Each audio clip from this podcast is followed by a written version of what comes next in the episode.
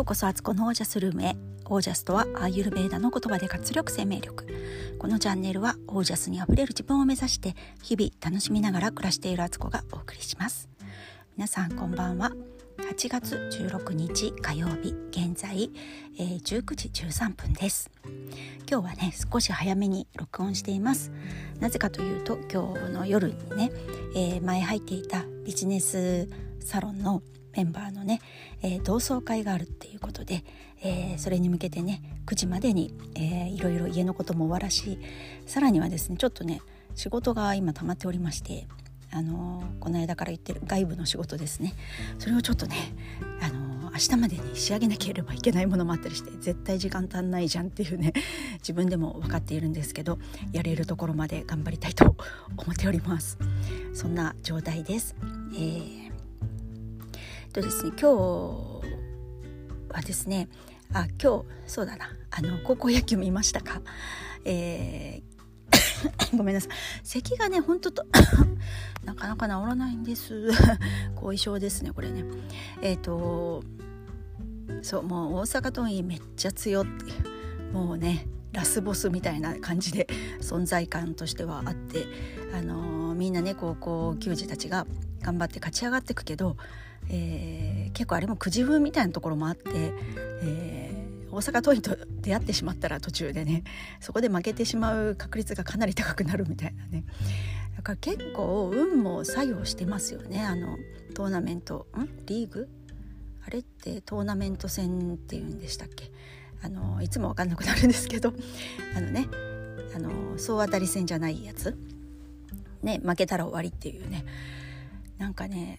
まあそういうのもあってドラマが生まれるのかななんて思ったりしてね。それに結構高校球児たちってこうもう確実にこれは負けの試合になってしまったなと思っても最終回でねすんごい粘りを見せるんですよね。そこがね本当に高校野球って何があるか分かんなくてそこでね結構勢いが出てきて流れに乗るとねひっくり返ったりするんですよね。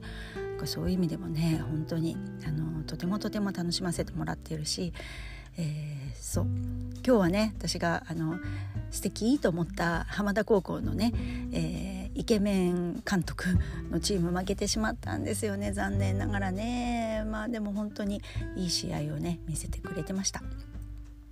で見ててねなんか高校球児ってやっぱりねあれだけあの若さあふれるね元気いっぱいでだからね歯がねすごくね綺麗だなと思って見てたんですよ。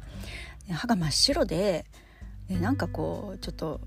歯が強そうみたいなふうに思ってたらあれなんかマウスピースだったみたいですね。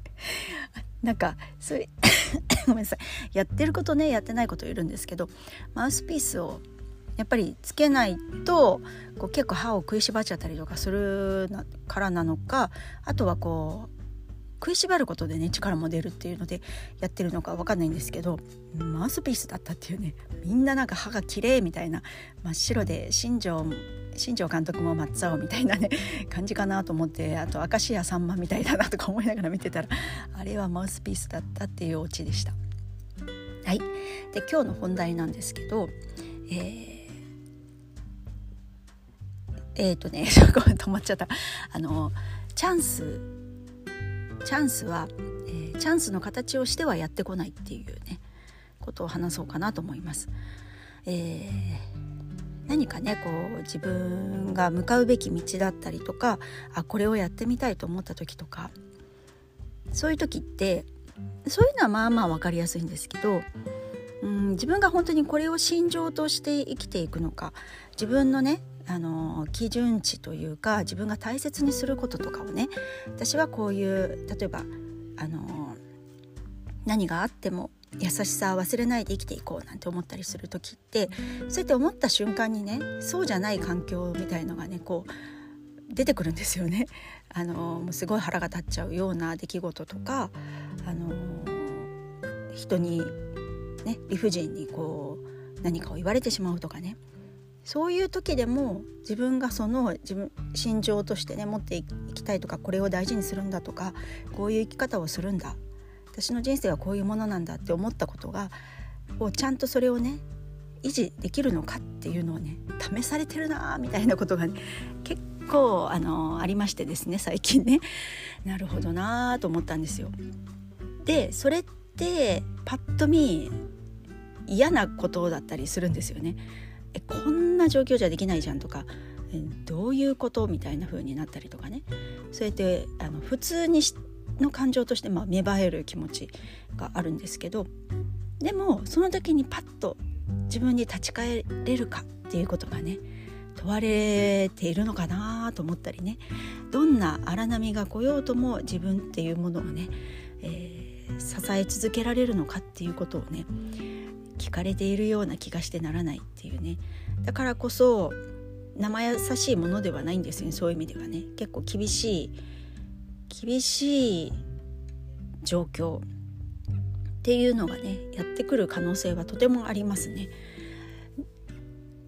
でそうなった時に自分にかける言葉とか、えー、何かねこう迷いが生じた時に自分に何て声かけするかっていうことがすごく大事になっててパッと自分に立ち返られる場所としてね、えー、一瞬冷静になれるかってことがねとても大事な気がしています。環境にね飲まれちゃうと本当にあの波に揉まれた状態で叩きつけられるみたいなねそこに打ちつけられるような感じになったりして上か下かもわからん右も左も分からなくなるってあのよく波にあのなんていうんだっけ波にこうね揉まれちゃう揉まれるでいいかの時ってそうなりますよね。でその時にでもでも自分はきっと大丈夫このあと浮上できるとか大丈夫今あの海の底にいるけど波が去ればあの海面に出れるっていうのをね信じられるかられないかっていうことだと思うんですよね。信じられないと多分ものすごいこう波の中でねあの暴れちゃってねなんか右も左もまたさらに分からなくなってね水飲んじゃったりしてそれで結局海面にね上がってくることできないかもしれないですよね。だからそういった時に本当にパッと現状目の前すごいこと起こってて自分の体もそれにね、あのー、巻き込まれてるけれどもでもでも大丈夫なんだっていうねなんかそしてこの状況を冷静に判断する自分みたいな視点を持つってすっごく大事だなっていうのをねつくづく思う48歳の夏です。はい、昔はねそういうことが冷静にこう全体像を見るっていうことができなくてもうとにかく目の前のことに反応していたしそれによって自分の感情が振り回されてでどんどんどんどんその感情も大きくなってしまったりとかねエスカレートしてしまうって必要以上に怒ってしまったり必要以上に悲しんだりとかねしてたなーっていうのをねすごく思うしあと相手の気持ちっていうのもなんかこうね客観的に見れるようになって相手も相手の立場があるんですよね。相手側から見たこちらっていうのは今自分が見ている自分とはまた違う角度で見ているっていうことも言えるわけで、えー、そうするとなんとなくこう全体像がつかめて、あのー、一瞬ふわっとなるみたいなね。そういうそういう冷静さみたいなそういう魂の落ち着きってすごく大事だなと思ってこれはやっぱりね人生経験を積む意味があることですよね。それがあったから今そう思えてるし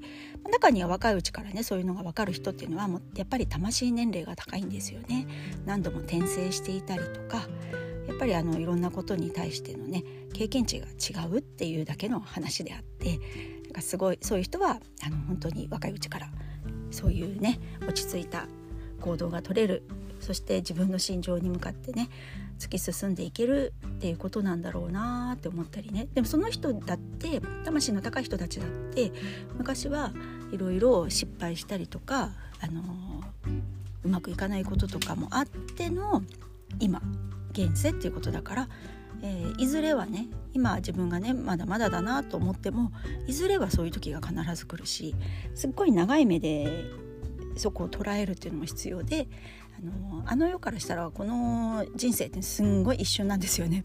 だからそれがねあの人生の長さとしても100歳生きようとも10歳で死のうともほとんど向こうから見たら変わんないんですよね。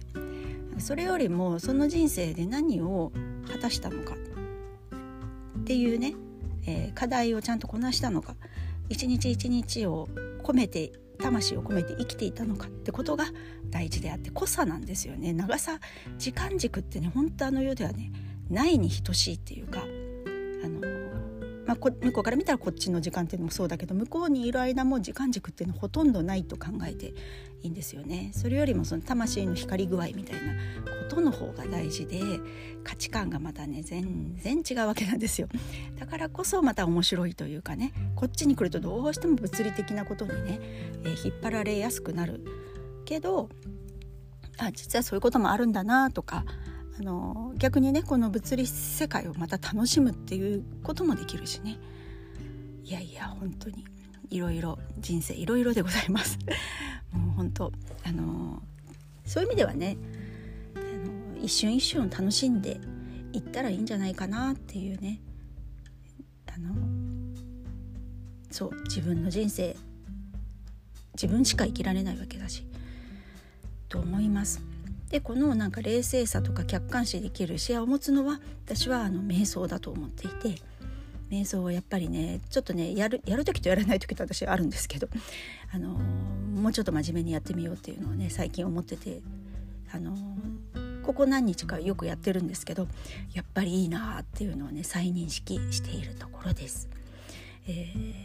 ー、本当にねあのどんな入り口でもいいのでね興味持ったらやられてみたらいいと思います。あのいろんなやり方あるんでね。あのどんなやり方でも大丈夫。やろうと思った瞬間からやってみてください。はいということで今日はこの辺で。皆さんの暮らしは自ら光り輝いてオージャスにあふれたものです。オージャス。自分の信念をどんな波が来ても持ち続ける。